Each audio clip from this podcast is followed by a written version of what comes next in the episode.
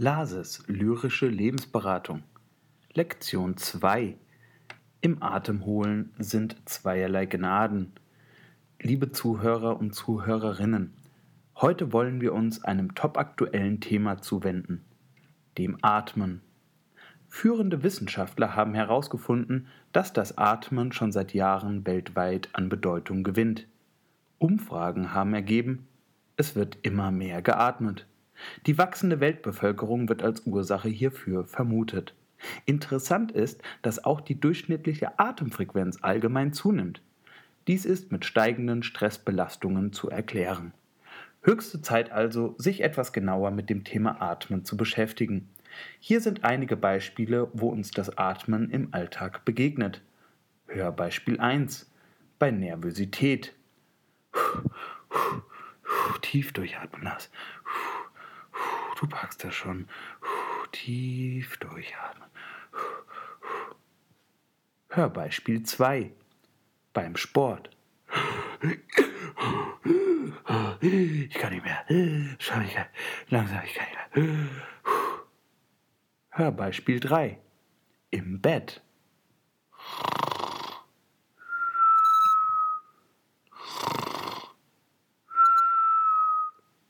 Überlegen Sie sich nun, welche Rolle Atmen in Ihrem Alltag spielt.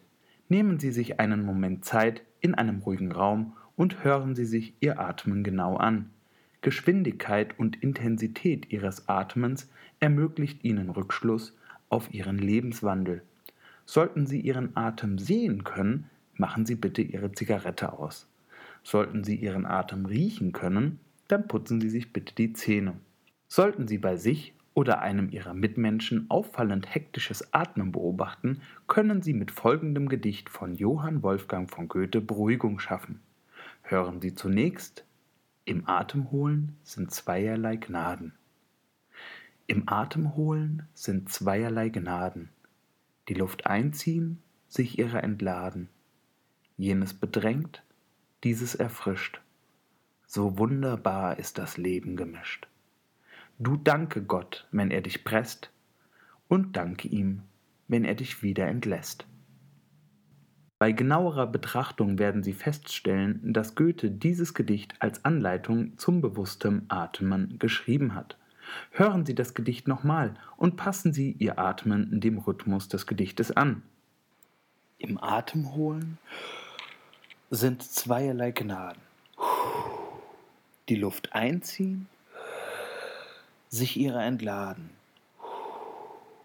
Jenes bedrängt, dieses erfrischt. So wunderbar ist das Leben gemischt.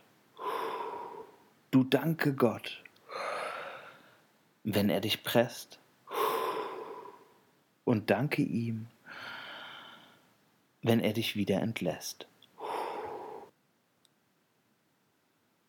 Wenn Sie das Gedicht vorlesen und Ihre Zuhörer zum Mitatmen animieren wollen, beachten Sie bitte, dass Sie nicht zu langsam lesen, um eine mögliche Sauerstoffunterversorgung im Publikum zu vermeiden. Ein Tipp. Nehmen Sie sich für Gedichte immer genügend Zeit und Muße, sie mehrmals laut vorzulesen. Nur so können Sie das klangliche Geheimnis, das vielen Gedichten innewohnt, entschlüsseln. Auch ihr Atem birgt eine Musikalität, die sich erst durch mutiges Experimentieren mit verschiedenen Atemgeräuschen und Techniken entdecken lässt. Hörbeispiel 4 Beatbox. Vielen